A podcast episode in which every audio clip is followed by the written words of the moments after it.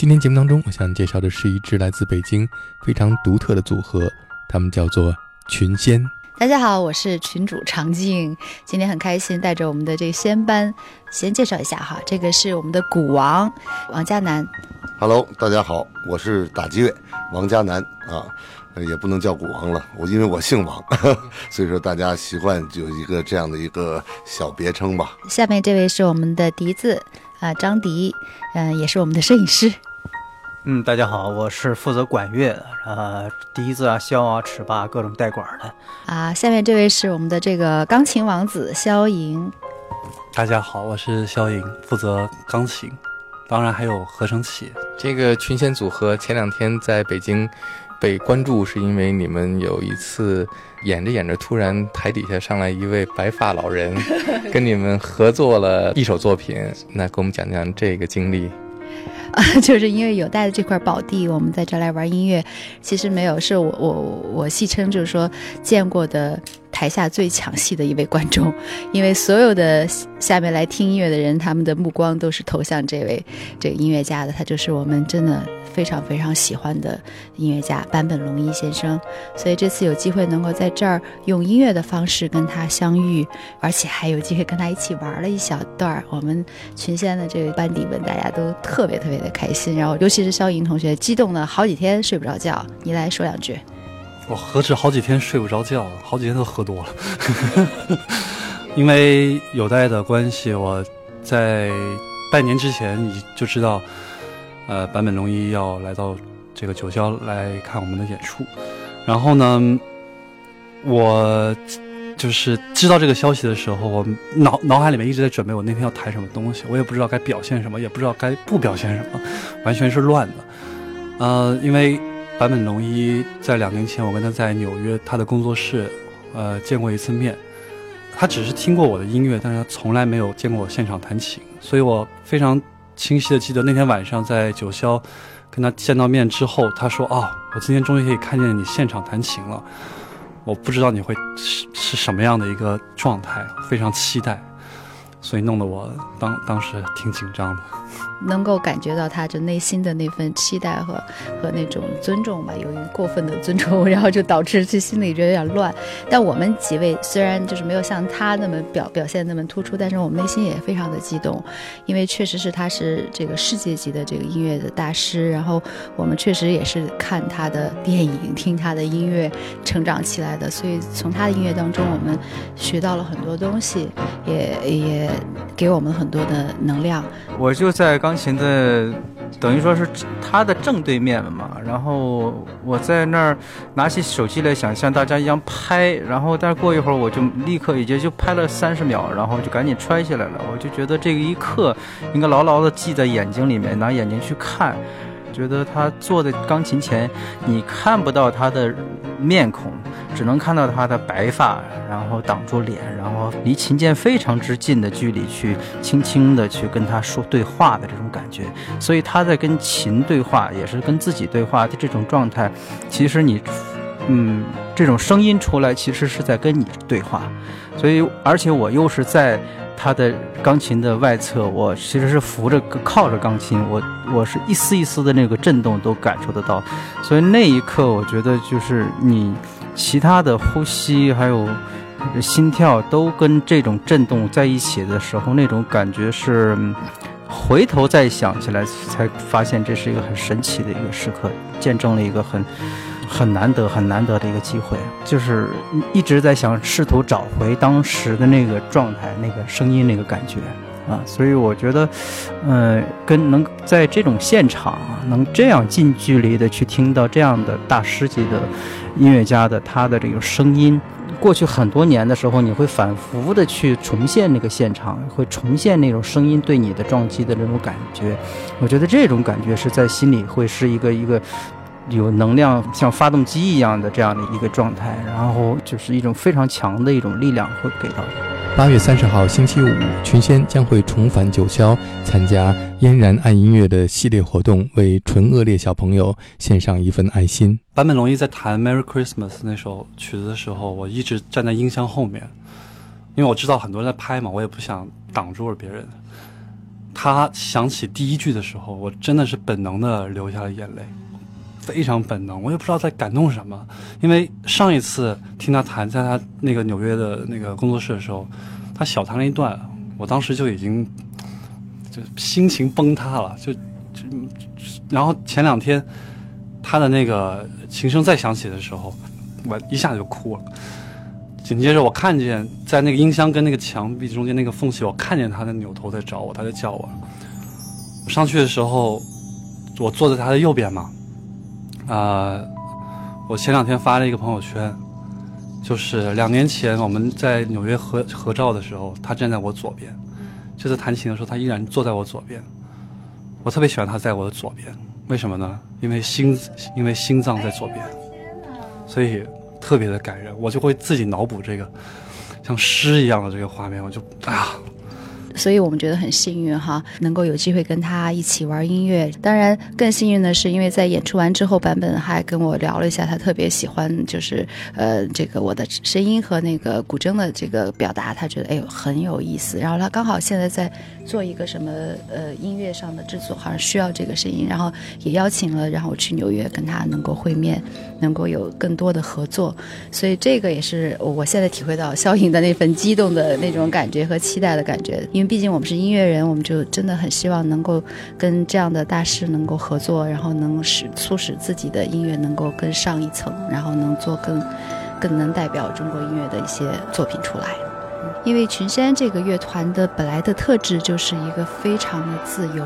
追追求这个自由表达的一种新的团体。因为每一个音乐家，他不光是演奏家，虽然我们都是基本上算是从小这个童子功哈科班出身，然后从小学古典音乐这样一步步走过来，但是呢内内心对这种呃自由的空间的这种音乐的表达是非常的向往。所以每一个音乐家呢也都是创作型的。你看我们这个乐团的这个六个人。几乎每个人有自己独立的乐团，然后自己还有很多的唱片，所以就是说是一个很多产的，而且很创作的丰富的经验的这样的一个组合。那像这样的一个乐团，乐团就是，呃，很少满足于我们在已经，比如说以前进行过的很多很多的音乐会，我们在国家大剧院啊，或者在呃各大的这种大的剧场演出呢，上上千人、上万人的都演过。那每一次呢都会不满足，就觉得哦我们就够了。那从来不会有这样，我们在一起都会探讨还有什么样的可能性，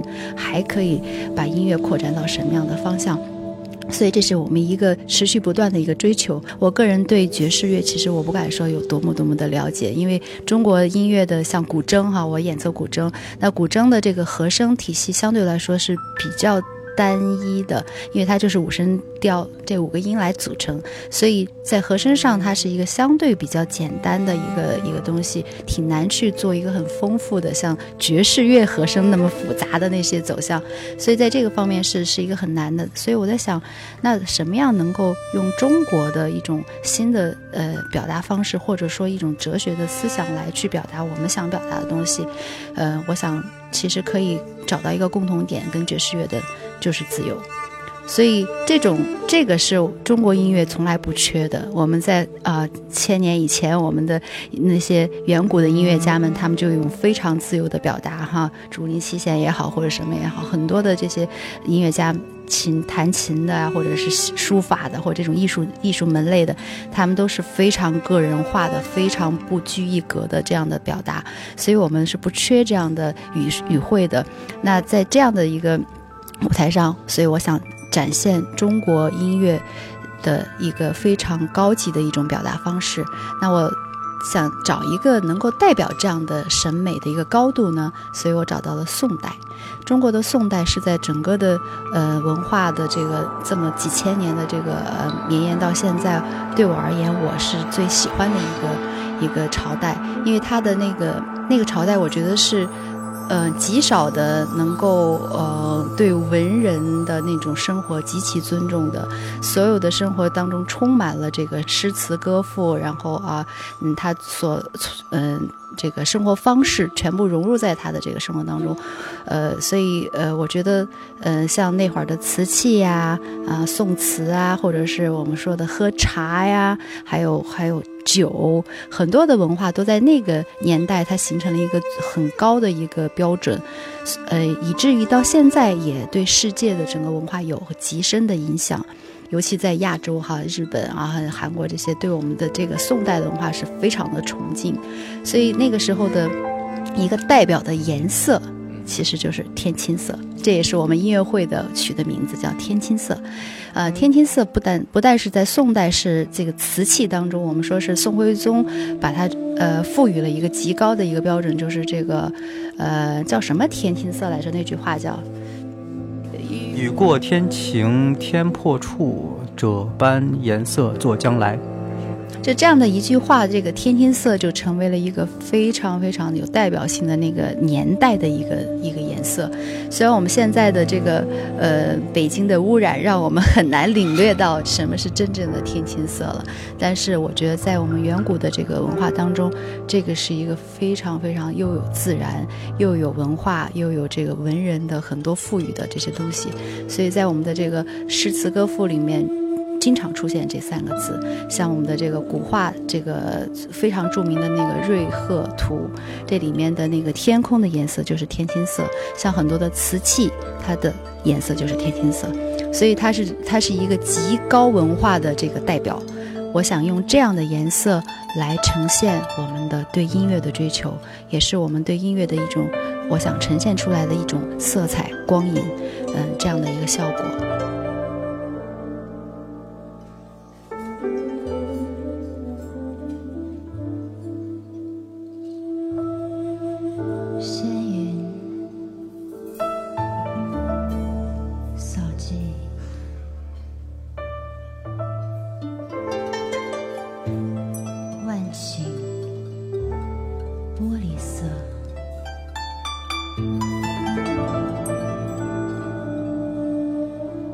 じ。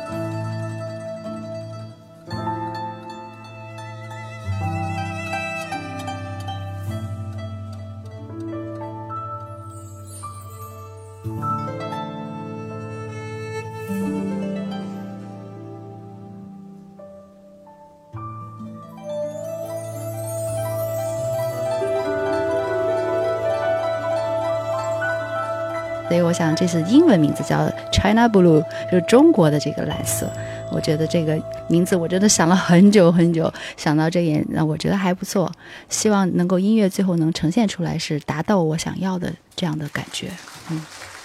刚才你说到这首作品很有画面感，啊，我就觉得你们的每一个在舞台上演出的乐曲，当音乐响起来的时候，都非常具有画面感。这也就是你们这个音乐里面的最重要的一种能量。我想你的很多音乐的创作的时候，在你的想象当中，或者是你的原始创作，都是从一个画面开始的吧？对的，比如说接下来可以给大家播放一首《瑞和飞》，这首曲子就是完完全全因为一首画而引起的。呃呃，一幅画，这幅画就是这个呃宋徽宗的这个呃百合图。他这幅图其实呃瑞和图，这这幅图就是他的很早的时候，他好像梦里面梦见了这个有有百合停在这个。这个他的宫殿上面，然后他就画了这幅图，呃，到现在大家可能经常会在在很多博物馆里能够展展示，能够看到这个他的这个呃宫殿，他用的很其实还挺当代的一种画法，他没有画整个宫殿，而是只是画了宫殿的最上面的这屋檐的地方，然后上上面停了很多只白鹤，然后云雾缭绕，然后整个天空是就是所的天青色，所以当时看到这幅画，我就特别特别喜欢那。和当时的作曲家这个齐刚先生，我们俩一起来创作的这首曲子，呃，完完全全是一种非常自由的创作的一个呃状态。比如说，他可能先弹一个钢琴的和声的一个状态，把这个整个宫殿和这个呃空间营造出来，然后我再录一轨古筝。我觉得我的古筝是。我想象中是白鹤的样子，然后它在天空飞翔也好，或者它落在这个宫殿上也好，是它的那种感觉。所以古筝是有一种形象感的。那录完这个之后呢，它再录一轨笛子在上面啊，非常有这个云雾飘摇的感觉。然后呢，我再在上面再录一轨人声。所以就是我们讲自己就是一一层一层的，就像两个人用了两两两支画笔在往这幅画上不停的添自己想要的东西。所以就是，我觉得现在我可能弹琴也有这种感觉，我就是我我很少去想这个曲式结构也好，或者是想这个和声走向也好，我觉得我是在画画，嗯，在在用音乐这种色彩、这个质感的东西去描绘我内心的一种向往。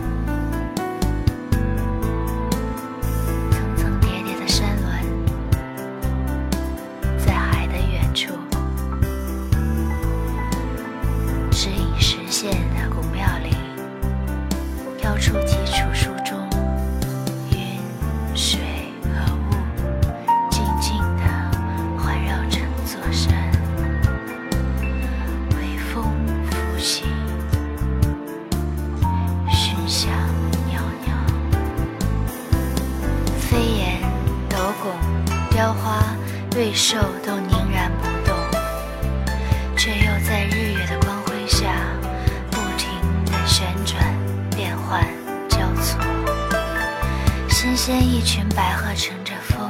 飘落在宁静黄昏下的宫殿，随着一声幽鸣。